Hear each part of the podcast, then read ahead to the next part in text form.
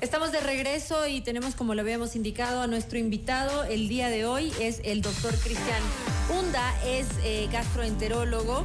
Y vamos a hablar acerca del Helicobacter pylori, eh, que es una de las enfermedades que aqueja a una mayoría importante de la, población. Así que bienvenido al programa. ¿Cómo está, doctor? Hola, ¿cómo estás? Sí, todo bien. Muchas gracias por la invitación. ¿Con Buenas tardes. Eh, no, sin helicobacter. o sea, que está en ese eh, pequeño porcentaje que no lo tiene. Un buen gastroenterólogo no debería tener helicobacter, debe dar el ejemplo. Ajá, no les pasa. No, no, no. ¿Y, cómo, se evita el helicobacter? Eh, bueno, es una gran pregunta, comiendo más saludable y sabiendo dónde se come, cómo se come y qué se come. Que es una o sea que me comí cualquier cosa. sí, no lo sabemos. claro. Pero, a ver, ¿qué es el helicobacter? Empecemos por eso. Ya, el helicobacter es una bacteria gran negativa. Es súper importante porque los que descubrieron a esta bacteria ganaron un premio Nobel en el año 2005. Ajá. Eh, ¿Y por qué descubrieron? Porque se dieron cuenta que en algunos estómagos eh, que había cáncer, por decirlo de esta manera, había esta bacteria. Helicobacter nos infectamos fundamentalmente cuando comemos eh, comida que no esté bien procesada y lo que hace Helicobacter en nuestro medio es generar un patrón de inflamación. Para decirlo de esta manera, es una inflamación crónica y esta inflamación crónica hace que existan lesiones a la larga y genera un cáncer. Entonces, el problema de Helicobacter es que a veces pensamos que todos tenemos Helicobacter y vamos a morirnos con Helicobacter y eso es uno de los principales errores porque el Helicobacter como una bacteria extraña, evidentemente debemos nosotros no tenerlo en nuestro organismo. Ajá, pero es verdad que se vuelve una vez que la tienes, vuelves a caer en eso si no tienes una buena alimentación. Mm, depende, es decir, lo, el objetivo, nosotros llamamos una palabra, venía escuchándoles mientras venía del consultorio acá, que eh, los médicos a veces hablamos medio raro. Sí. Y sí tenemos desde un punto de razón, pero el objetivo es que el paciente entienda lo más real sobre la terminología. Entonces el Helicobacter, mm, para tener una idea general, eh, es algo que podemos contraer, pero lo podemos eliminar. ¿Sí? Y nos podremos para infectar siempre. totalmente siempre y cuando te cuides de la comida, porque como el Helicobacter está en contacto con agua, con frutas y verduras contaminadas, no bien procesadas, el momento que yo ingiero esto me voy a volver a infectar.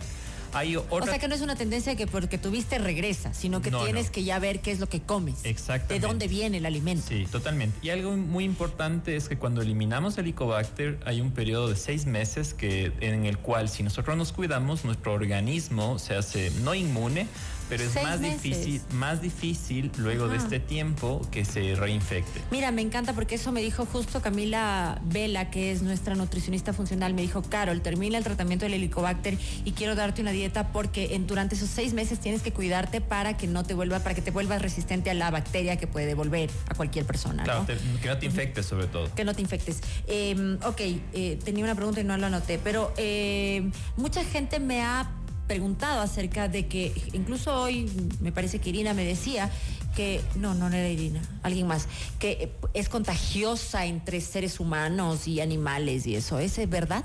Es decir, eh, si tú consumes, por lo general en una familia no es que si uno tiene helicobacter, todos van a tener helicobacter, todo depende si todos coman en el mismo sitio, por decirlo de esta manera. Ya, pero no es que si el esposo tiene helicobacter, la esposa va a tenerlo por contacto de saliva, por decirlo de esto, es mucho más raro. Hay una teoría que es bastante importante que me gusta a veces comentarle a los pacientes y dicen que cuando nosotros somos niños jugamos mucho con la tierra y nadie nos está controlando y diciéndonos, oye, no te metas las manos a la boca, algo por el estilo, y podemos tener una infección en ese momento y luego hacerlo crónico, por decirlo de esta manera, y se nos haga mucho más fácil infectarnos. Pero no es que en general, porque en la casa alguien lo tenga, todos lo van a tener. Todo depende de mucho de eso. Y cuando, por ejemplo, yo, yo tengo ahora el helicobacter y me estoy curando de esto con una medicación que debes saber que es fuerte y rigurosa. Em, pero no, me olvidé de preguntarle al doctor si es, o sea, es lo que te lleva, al, te puede llevar un cáncer de estómago, ¿no es cierto?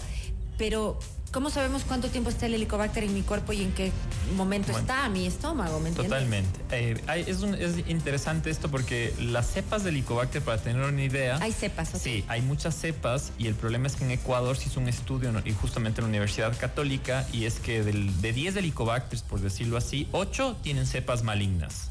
¿Ok? Entonces, ¿cuál es el problema de esto? Que no es bueno no genéticamente decirlo, no, tienes helicobacter y vas a estar en ese 2%, en ese 20% de tener cepas buenas, ¿ok? Entonces, la mayoría de cepas malignas generan cáncer. ¿Cuándo generan más síntomas? como distensión, gases o úlceras que sangran, porque el Helicobacter lo que hace es quitar una barrera de protección. Es tan inteligente y por eso digo que a veces Los virus y las bacterias nos llevan muchísimo a los seres humanos y es muy inteligente porque se cuida, él se cuida con el ácido. Entonces, como se cuida con el ácido, si tú no bajas del ácido, no vas a poder eliminar un helicobacter. Y por eso es que el tratamiento eh, tiene dos bases, una es bajar el ácido y otro es tener antibióticos que eliminen el helicobacter. Pero sí se elimina, ¿no? ¿Y cómo compruebas? luego de un tiempo que has terminado el tratamiento, justamente en una forma indirecta, que es ver anticuerpos en heces, por decirlo de esto, para comprobar que ya no tienes helicobacter. Eh, y estas eh, cepas el momento que te hacen el examen, ahí ya te saldría si es que es maligna o benigna? No. O si tiene cepas o no cepas, no sé cómo se dice. Genéticamente es difícil porque eh, tendrías que hacer un test genético PCR. Mm. Por, lo que sí vemos nosotros es directamente si tienes o no helicobacter. ¿sí? Nada más. Y nada más, ¿cuál es la situación? Que en Sudamérica, la mayoría de países, en todos los centros que se han hecho investigación, en Sudamérica tenemos un, nos han acarreado, por decirlo así, muchas eh, cepas cancerígenas. Y en Ecuador debemos recordar que el cáncer gástrico es la segunda y tercera causa en hombres y mujeres. Entonces, si nos basamos a esta situación, evidentemente el Helicobacter que tenemos no es bueno y por eso hay que eliminarlo. Y si genera síntomas... ¿Cómo sé cuánto tiempo estuvo en mi organismo? En tu organismo, es decir, si ya generaste más síntomas, quiere decir que puede haber estado como tres años, cinco años, diez años. Ahí la endoscopía, justamente por eso te digo, si genera muchos síntomas, la endoscopía sí con las biopsias nos va a saber qué cambios ocasionó. Ah, ¿Qué quiere decir esto? Que si yo tomo una muestra y veo que en la endoscopía todo el mundo dice tenemos gastritis crónica y la gastritis crónica los tenemos todos desde los dos años. Crónico no es por eh, tiempo, crónico es por un tipo de afectación que tiene en contacto la mucosa del estómago cuando tienen contacto con ácido y la tomo una muestra, el patólogo ve ahí gastritis crónica. Ya. Pero si yo tengo helicobacter, lo más riesgoso es que esto va cambiando y genera atrofia, metaplasia. Entonces me quedo tranquila porque me vi todas las imágenes de mi intestino, que son muy lindas. Pero el doctor me dijo, está supongo, me dice, me dijo, no, está súper bien. Entonces, ya si es que el helicobacter habría hecho algún daño, se habría visto y entonces estaríamos hablando de otro diagnóstico, ¿verdad? Totalmente. Es decir, si en tus biopsias ven que tienes atrofia o metaplasia en base de un helicobacter pylori, ya, sabes que eso estuvo mucho tiempo allá. Ya, ok, ok. 5, 10 años, 15 bien, años. no le pregunté esto. Muy bien, muy bien la pregunta. Eh, bueno, entonces eh, hablamos de grados y hablamos del helicobacter. Bueno, la medicación es rigurosa, es molestosa y tiene, ¿por qué razón a unas personas les da más sintomatología que otras. Mi mamá recién acaba de tomar la medicación y no le pasó nada. Yo la verdad tengo no me ha dado náusea porque soy media nauseabunda, voy por la vida así como tengo náusea muy fácilmente. Eh, no me ha dado cefaleas y eso que me duele la cabeza, pero sí tengo este sabor amargo en la boca como metal y también siento como cuando tomas algo muy caliente, entonces me ha quemado la lengua y un poco el paladar y también me duele las articulaciones. Entonces, ¿Es esto normal? Bueno, te, iba, a responder algo chistoso, pero creo que me guardo. Te iba a decir, porque unos somos blancos y otros negros. Pero es porque, evidentemente, cada persona es súper diferente y depende mucho del esquema que se utilice. ¿okay? Lo que está comprobado es que a veces nosotros queremos que las cosas sean muy rápidas. Vivimos en un mundo que todo queremos rápido y debemos, sobre todo en tratamientos, ser muy eh, cautos y eh, el tratamiento debe, debe durar sí o sí de 10 a 14 días. 14 es lo óptimo. Sí, estoy 14 días, o sea, voy por el 8.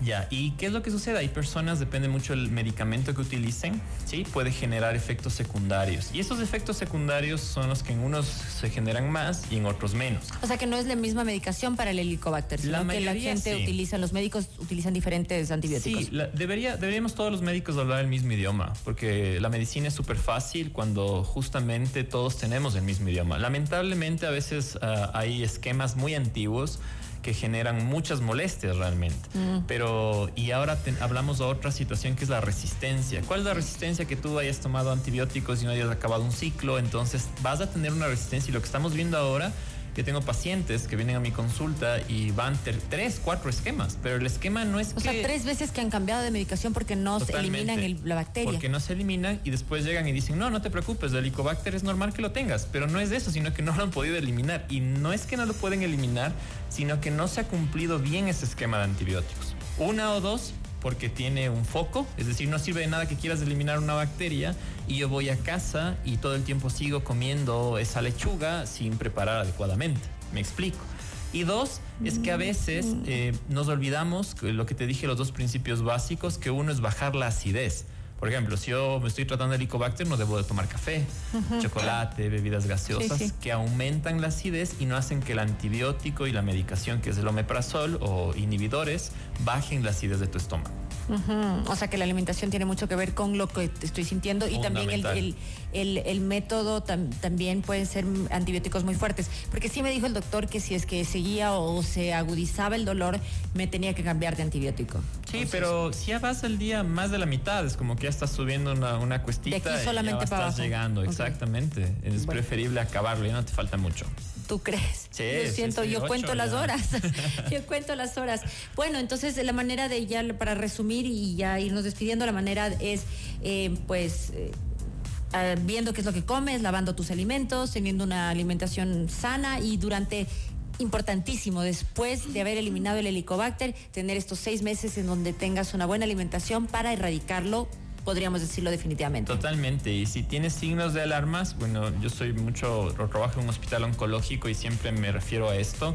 Y digo siempre, un cáncer en un familiar previene cuatro cánceres. Sí. ¿Ok? Si alguien en casa o muy cercano tuvo una lesión, eh, muy de cerca los signos de alarma, y eso sí, solo dos segundos, signos de alarma, pérdida de peso, un dolor que no calme deposiciones con sangre, vómitos con sangre, plenitud precoz. Antes comía, yo qué sé, un ceviche entero y ahora un, un cuarto de ceviche ya me lleno. Muchos gases y distensión persistente son signos de alarma que tal vez ya no solo sea helicobacter, sino que tengamos algo más. Y ahora estamos viendo una ola después del COVID de muchos cánceres más que tempranos avanzados en gente joven menos de 40 años. Claro, claro. Entonces, eh, esto es muy prevenible. El Helicobacter no tiene una vacuna al momento, se está desarrollando, pero pienso que en nuestro medio social sí es importantísimo tener buenos chequeos. Bien, muchísimas gracias, doctor. ¿Dónde podemos comunicarnos con usted, por favor? Doctor Cristian Hunda es gastroenterólogo. Sí, bueno, en mis redes sociales, Cris-Hunda, doctor Cristian Hunda. Doctor eh, Cristian Hunda, estás como Cris-Hunda. Sí, totalmente. Perfecto, muchísimas gracias, gracias, por esta explicación y nos deja no más tranquilos, pero por lo menos conociendo qué es lo que puede pasar. Vamos a hacer una pausa y regresamos de inmediato, no se vayan.